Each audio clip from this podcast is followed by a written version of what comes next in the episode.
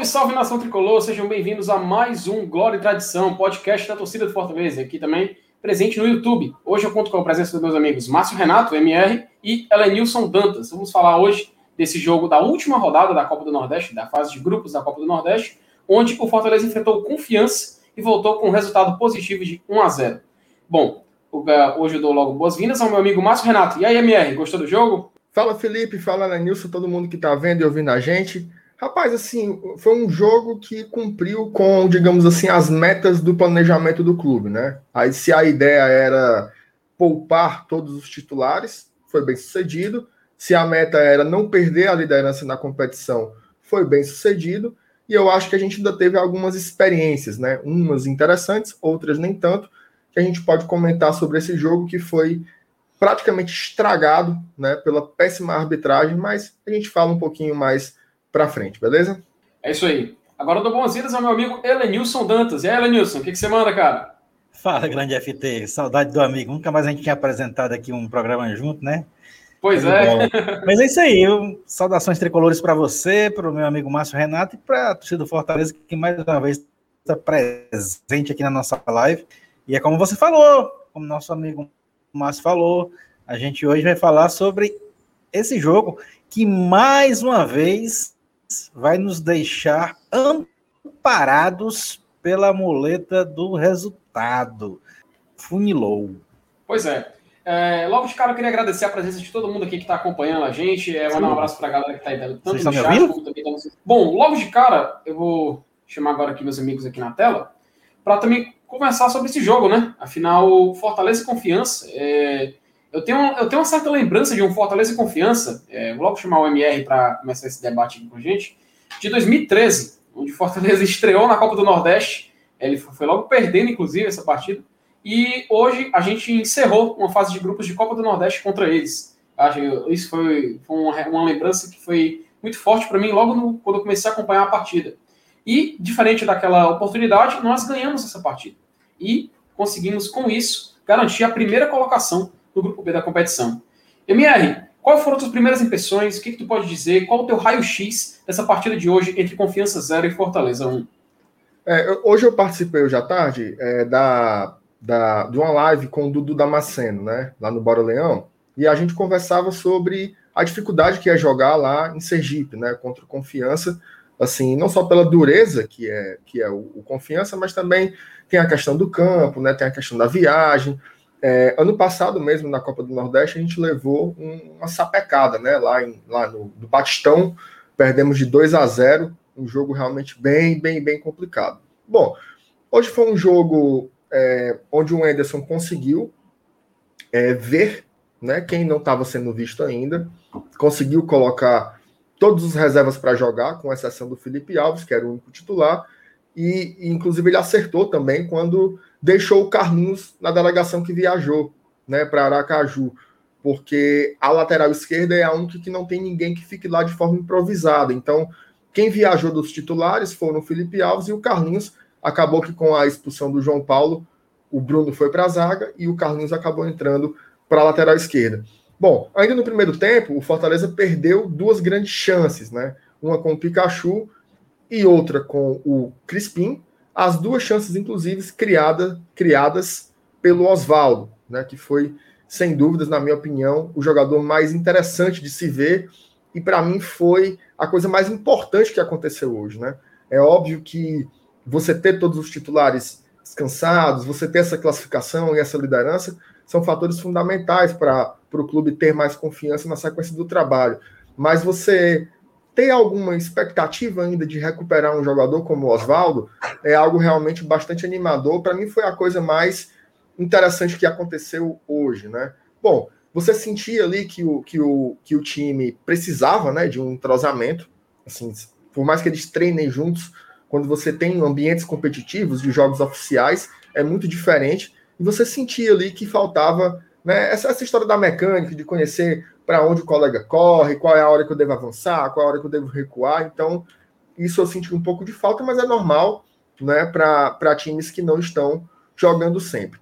Nesse primeiro tempo, eu acho que a movimentação do Blanco foi interessante, mas ele me parece ainda ser um jogador ainda, como é que eu posso dizer, buscando o ritmo.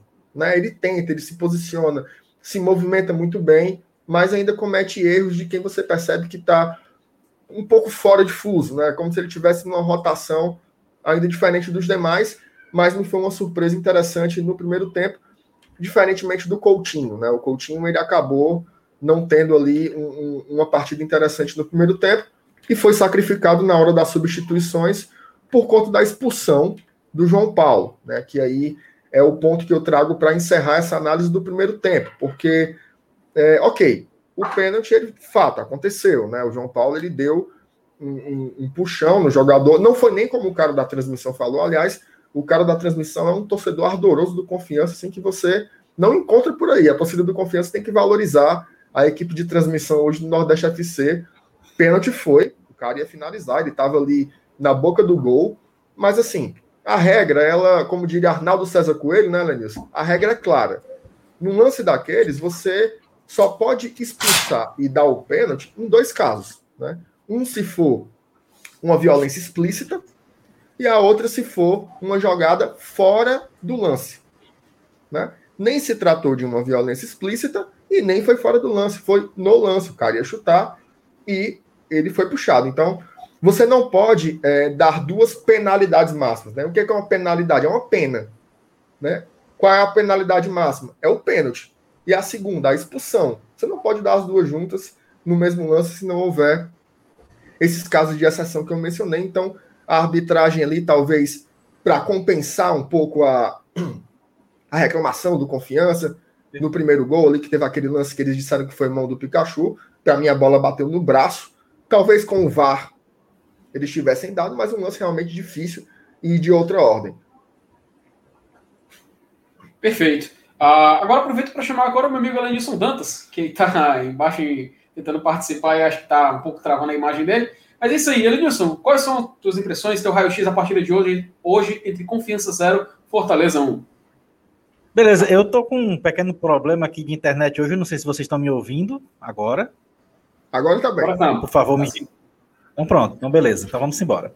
É, é, é, eu concordo com o Márcio, né? Que eu acho até que essa expulsão aí, se, eu concordaria se fosse uma falta fora da área, né? Como ele mesmo falou, a punição foi duas vezes. É, mas assim, cara, foi um jogo em que a gente a gente teve muita coisa boa. Por favor, a gente foi para um jogo fora de casa, já classificado. Utilizamos o time considerado reserva, ficamos com um a menos ganhamos o jogo e vimos o Oswaldo fazer um gol. É, quem sabe pode ser a reação de um jogador que é tão importante para o nosso elenco, né? Então, o jogo hoje foi recheado de coisas boas, né? É, é, então, apesar dele ter sido eleito o melhor jogador em campo, né? Pela, pela, pela transmissão do Nordeste FC, que o, que o Márcio falou que, que o narrador trouxe confiança, mas é assim mesmo, o Nordeste FC, ele, ele tem jogadores, ele tem narradores locais, né? é, a gente vê que os caras são daqui. E, por exemplo, aqui a gente tem o Caio César que está acima da média, né, que é um, realmente um narrador muito importante. Ah, então, é, apesar do Oswaldo ter, sido, ter sido eleito o melhor jogador em campo, é, eu não concordo com isso. Apesar dele ter, ter jogado bem. Mas, na minha opinião, o melhor jogador em campo foi o Benevenuto, e isso a gente pode até falar um pouco depois, no decorrer das análises aí. Né? Foi uma grata surpresa. Inclusive, acabo de encaixar de novo esse fato em um dos fatores positivos desse jogo. Resumindo, cara, foi um jogo onde a gente só ganhou. Tá? E mais uma vez eu repito, a gente está amparado pela moleta dos resultados. E para que coisa melhor do que você vencer, né? Ainda mais numa competição tão importante como é a Copa do Nordeste. Mas enfim, resumindo, eu, eu, eu, eu, eu fecho esses 90 minutos desse, desse jogo de sábado agora contra a Confiança como um, um jogo que, que cabe como um grande parâmetro para a gente é, apaziguar os ânimos, principalmente com relação àquela hashtag fora Anderson. Eu acho que, eu acho que agora ela começa a perder força, e é óbvio, né? Ninguém aqui está dizendo é, é, é, que, que quer o mal do Fortaleza. E muitos de nós, inclusive o Saulo, que, tá, que não está aqui hoje presente, disse: Rapaz, eu quero queimar minha língua com o Anderson. A gente não está vendo um futebol vistoso, óbvio. Não, não, não estamos vendo isso ainda. Mas há uma, uma notória evolução. Isso, isso não se discute. E, e, e, mais uma vez eu digo, a gente está amparado pelos resultados. Né? Isso facilita muito. Então, cara, bola para frente. A gente tem agora, não se sabe quando é que vai ser ainda as quartas de final. A CBF ainda vai definir as datas. Não sei também com relação ao Manjadinho, o Campeonato Cearense, com esse decreto do Camilo, como é que a gente faz, se vai voltar o futebol ou não. Então, vamos respirar, vamos curtir essa classificação e daqui a pouco a gente vai projetar o que pode acontecer é, daqui para frente na própria competição, que é tão importante como a Copa do Nordeste. Ô, Felipe, mas, assim, o, segundo tempo, o, segundo tempo, da partida é, é uma coisa interessante, né? Porque é, o Confiança vem com um a mais, mas não parece, né? Não, não parece ter essa dominância na segunda etapa. O Fortaleza vira o intervalo com duas alterações, né? Saiu o Coutinho ali no sacrifício, ele coloca o Carlinhos para recompor a lateral esquerda e o Bruno Melo passa para a zaga e ele faz uma troca entre os volantes, né? Entre o Pablo no lugar do Blanco, né? Já no começo a gente teve mais um gol perdido pelo Pikachu, né? Assim, o Pikachu realmente hoje não estava, ele até se movimentou, mas ele, ele, as finalizações dele realmente foram foram lamentáveis. Teve uma boa chance também do Carlinhos. Aí mais uma alteração, sai o Oswaldo, entra o Romarinho e o Pikachu perde mais um gol, né? E uma coisa que eu achei interessante nessas trocas foi o Anderson experimentando o Romarinho pela esquerda, né? O Romarinho que ele geralmente ele jogava aqui ou pela ponta direita ou jogando atrás do camisa 9, ali como se fosse meio camisa 10, né, jogando ali circulando na frente da área, hoje ele jogou pela esquerda e foi muito abaixo, na minha opinião, assim, eu acho que o Romarinho cumpriu com um papel bem, que foi segurar a bola, né? Assim, ele pegava a bola, ficava de costas para os defensores para tentar prender o jogo e segurar o jogo.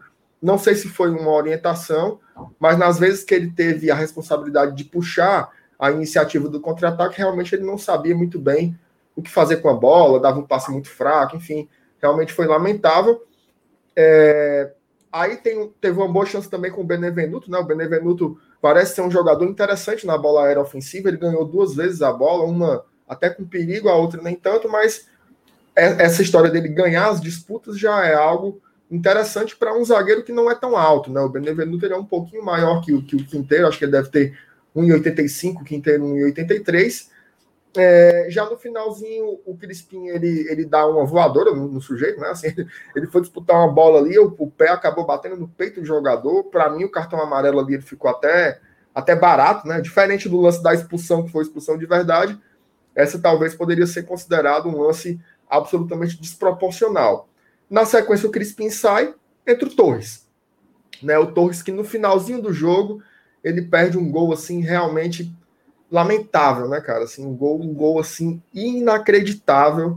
Primeiro que ele, ele tinha a opção de tocar para o centro da área, onde o, o, o milagre estava lá, né? Para fazer o milagre que eu falo é o Ronald, né? Porque foi um milagre a gente ter visto o Ronald jogar, entrando já no finalzinho do jogo. Poderia ter dado assistência para o milagre ali fazer o segundo gol, mas acabou tentando finalizar em um chute muito fraco, muito fraco, muito fraco. É, eu acho que o Ronald ele, ele ele não teve muito tempo para ser avaliado, nem o Igor Torres, né? Entraram com pouquíssimo tempo de bola rolando. Mas mesmo assim você percebe que um acertou coisas e o outro errou tudo que tentou, né? Então é, é, eu acho que o, o, o, Igor vacilou bastante ali na, na decisão da jogada no finalzinho do jogo. É, pois é, né, MR? Uh, ele, também... ele, ele, ele tomou na decisão ele tomando a decisão correta ali, ele ia ficar marcado no jogo por dar uma assistência, né? E, e, e, a análise teria sido totalmente diferente dele sobre o jogo. Totalmente diferente, com certeza. Mas sim, cara, vamos, vamos, fo vamos focando aqui no jogo, vamos voltando aqui o que realmente importa, né? Que é o Fortaleza Esporte Clube. Uh, eu vou logo puxar aqui e vou perguntar primeiro pelo Lenilson. Lenilson, a gente viu hoje o Fortaleza utilizando uma equipe, eu não diria reserva, mas uma equipe alternativa, né? Até porque a gente viu o Felipe Alves, nosso goleiro titular, novamente jogando. O cara parece que é, tem verme para jogar, ele quer jogar, ele quer, quer mais, quer mais, quer mais e nunca parar. Inclusive fez uma, uma defesa com o pé hoje, que eu inclusive achei tão achei, achei muito divertido de ver isso. O Felipe Alves, que nesse atributo é simplesmente o melhor do país, na minha opinião, não sei vocês. Mas enfim, hoje a gente viu a equipe alternativa, Lenilson. E eu queria perguntar para você quem você achou que melhor aproveitou e quem pior aproveitou as oportunidades que tiveram hoje. É claro, né? É, respeitando, obviamente, é, tipo assim, quem jogou, né? Porque, por exemplo, o Ronald jogou faltando cinco minutos para acabar a partida, não foi, Lenilson? Verdade.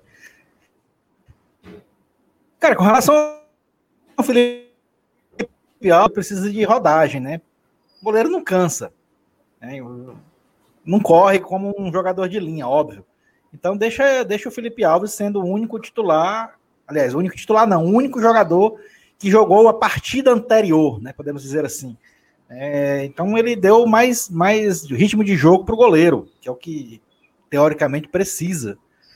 É, mas dos 10, eu acho que mais aproveitou, aproveitou, óbvio, que foi o Oswaldo pelo gol marcado, que ele precisava muito desse gol, cara. A gente via o Oswaldo recebendo muitas críticas, né? Porque é um cara que aparece muito em rede social, né? No Instagram, colocando lá nos seus stories. Quando a fase é boa, todo mundo é, comenta rindo e tal, mas quando a fase é ruim, o cara, é, porra, vai jogar bola, fica fazendo isso aí. Né? Tem, tem essa situação, e esse gol dá um alívio para ele. E a gente sabe que se é um cara que, que recupera o futebol, é um cara que vai ser muito útil para a gente, óbvio. Então, eu acho que ele foi um dos que mais aproveitou, se não tivesse sido o que mais aproveitou esse jogo. É, e, e, o estreante Benevenuto também, eu acho que aproveitou muito bem. Talvez tenha fincado uh, o seu lugar ali na titularidade da zaga. Né? Muita gente queria ver é, uma zaga entre Benevenuto e Quinteira, quem sabe Benevenuto e Tite, mesmo quando o Tite chegar. Né? Então, é assim, eu acho que esses dois foram os que mais aproveitaram o, o, jogo de hoje. Os outros não, os outros já fizeram o que a gente já conhecia, né? Não tiveram nenhuma evolução. Inclusive, a gente tem até a lamentar alguns lances com relação ao próprio Igor Torres, que o Márcio até comentou, né, que não entrou bem na partida, apesar de ter jogado pouco tempo, né, mas poderia ter se consagrado com uma assistência, se não tivesse sido tão fominha no último lance. Mas, assim, é, resumindo, acho que Oswaldo e Benevenuto são os dois caras que mais aproveitaram essa chance no jogo. E, e, e, repito, com relação ao Felipe Alves, só a presença dele ali no meio do gol faz o cara bater o pênalti o mais longe possível dele, né? Para você ver como o cara tem estrela em relação a pênaltis, né? Nem, nem quando ele não defende, ele ainda é a, a causa da perda para muita gente. Muita gente pensou isso, né? Inclusive eu. Mas é isso aí. Oswaldo e Benevenuto, na minha opinião, foram os dois caras que mais se aproveitaram dessa partida é, utilizada com time alternativo lá em Aracaju. Perfeito. E tu, MR, quem tu achou que foi o melhor aproveitado e pior aproveitado? Quem aproveitou, aliás, a oportunidade que recebeu no jogo de hoje?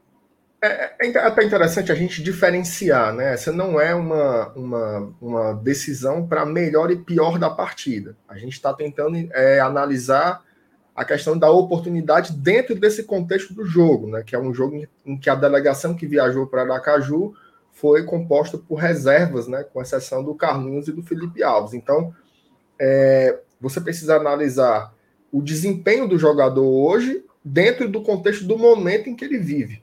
Né? Então, por exemplo, o Benevenuto ele foi muito bem.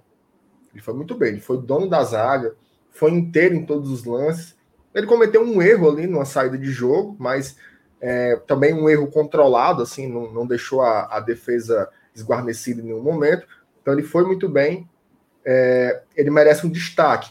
Mas para mim, dentro desse, desse filtro que a gente estabeleceu, eu acho que o nome é o Oswaldo. Né? O Oswaldo, ele ele para muitos de nós, ele já era um jogador que a gente ficava assim, né? Pô, seria bom se emprestasse. Será que não tem como? Será que ninguém, ninguém quer levar o Oswaldo lá para onde levar o Bergson? Para Malásia, para o Himalaia, para Aracati, para qualquer canto, né?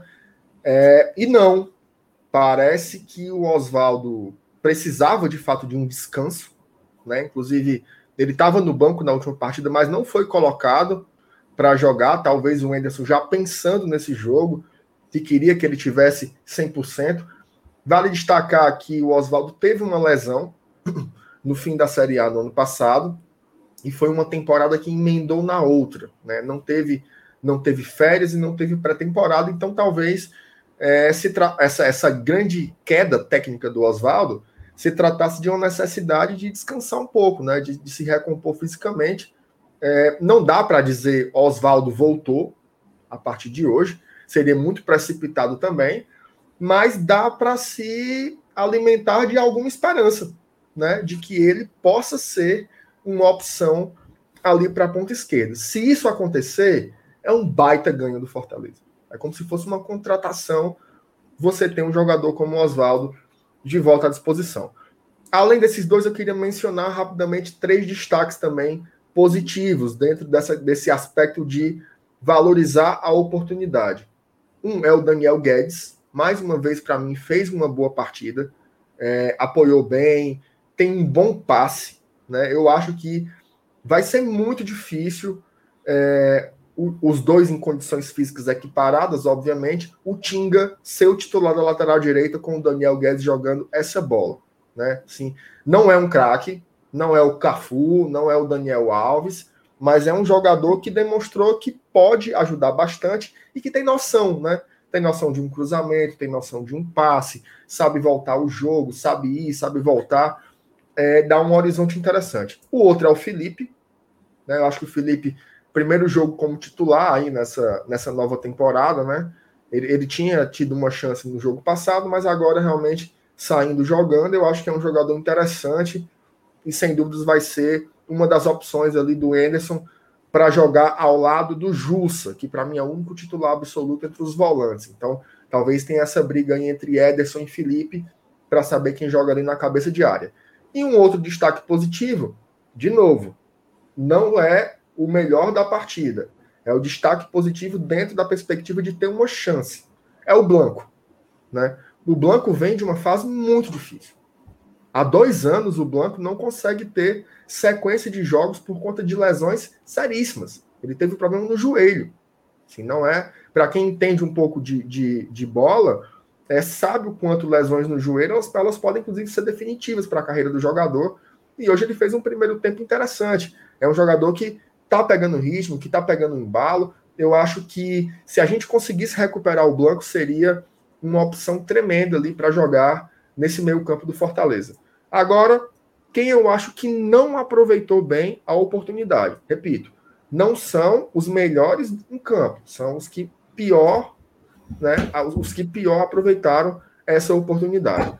Eu acho que o Gustavo Coutinho é um jogador que eu aposto muito nele. Eu acho que ele tem uma presença de área interessante. Ele não é um centroavante daquele grosso parado que só fica esperando na garapa ele se movimenta, ele busca jogo.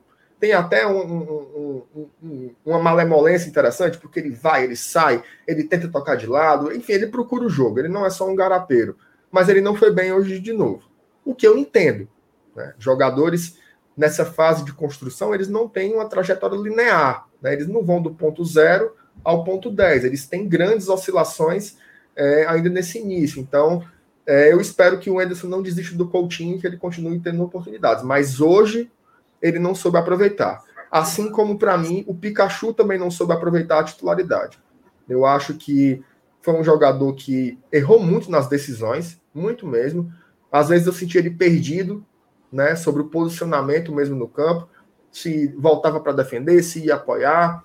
E ele, o mais grave, né, estava jogando numa posição de ataque e ele perdeu dois gols sendo um debaixo das traves. Então, um jogador que perde um gol debaixo das traves, ele não pode é, ser avaliado como alguém que aproveitou uma chance, e é pelo mesmo motivo que o meu terceiro nome aqui é o João Paulo. Né? Eu acho que é um jogador que vinha até fazendo uma partida interessante, é um zagueiro que eu gosto, que eu também quero ver mais vezes, né? também quero que o Anderson não desista, mas ali o, o pênalti que ele cometeu foi assim, era uma jogada que o cara já estava na cara do gol, né? Ele puxou de uma forma muito displicente, talvez percebeu que não ia conseguir acompanhar o atacante, mas assim foi, foi um pênalti muito explícito para se fazer, né? Eu acho que realmente ele não, não precisava ter feito aquilo.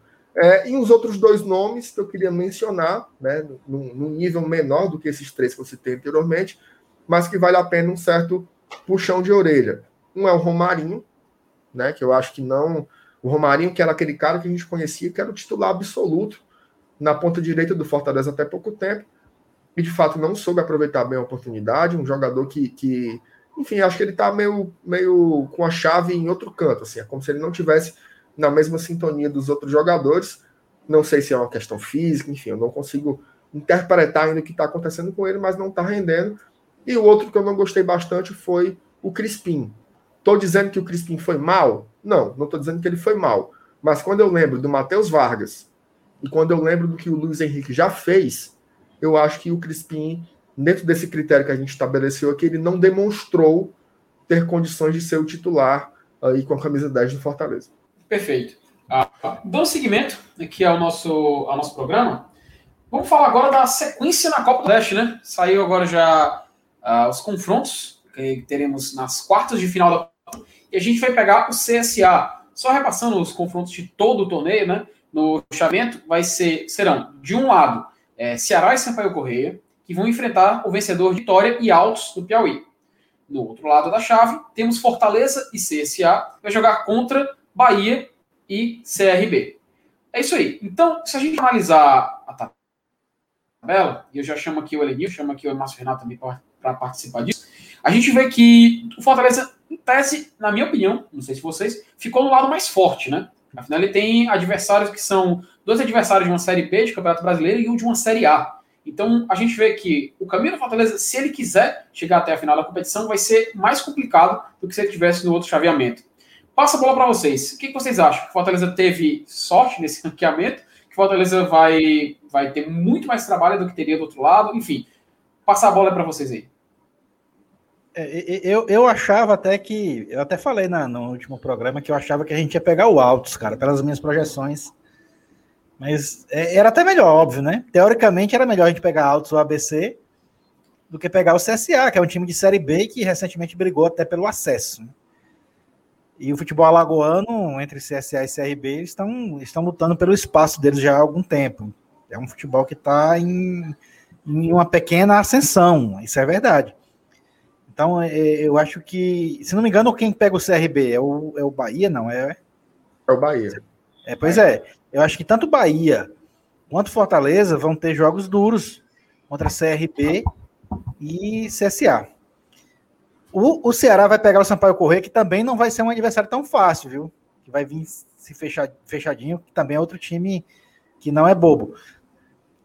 Engraçado, né? Ironicamente, eu acho que por base nisso, nessa teoria, o que está mais garantido na semifinal, por, por questão de pegar adversário mais fraco, é o Vitória, né, que vai pegar o Altos.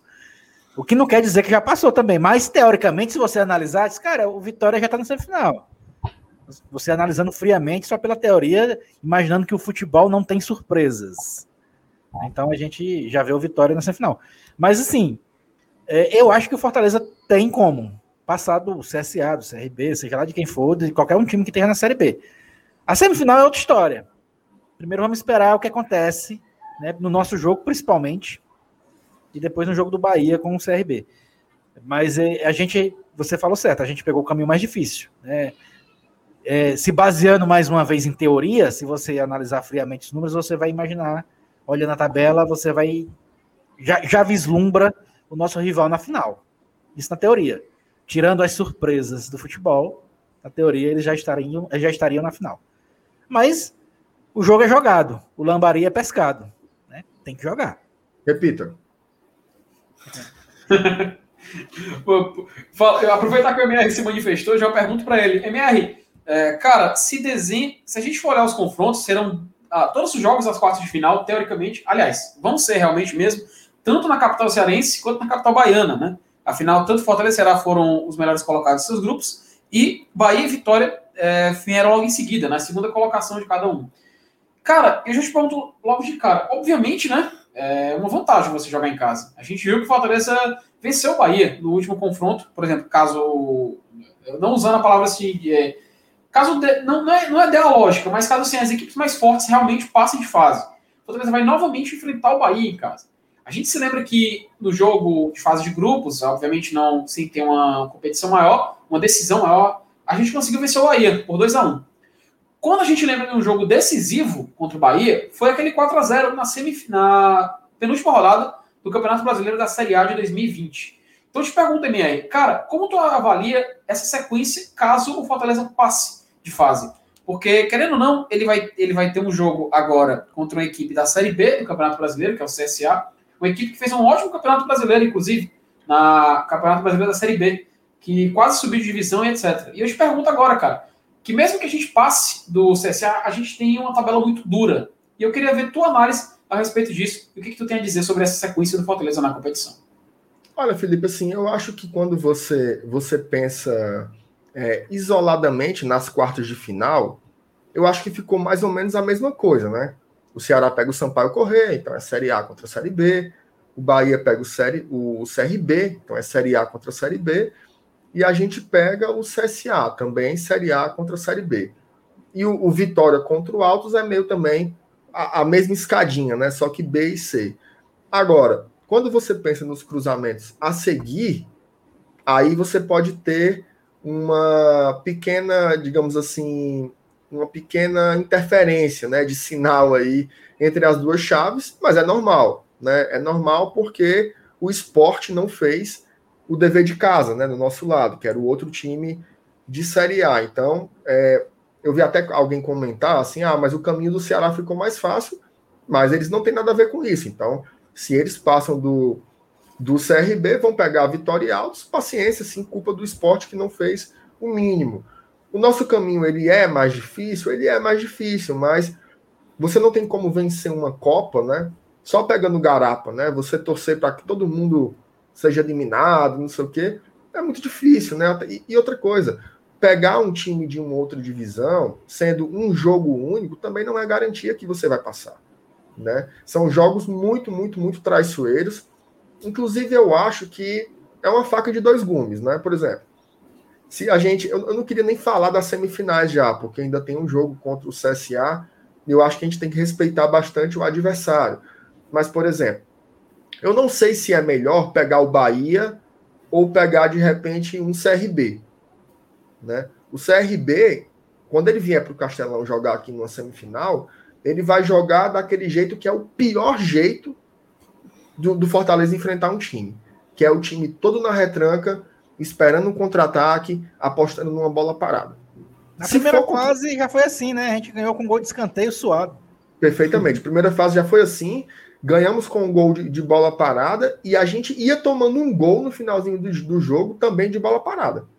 Né? Então, são jogos muito traiçoeiros. A gente viu que foi, por exemplo, a Copa do Brasil, quando a gente pegou o Caxias, quando a gente pegou o Ipiranga. Então, é, não é nem mata-mata, né? É só o mata.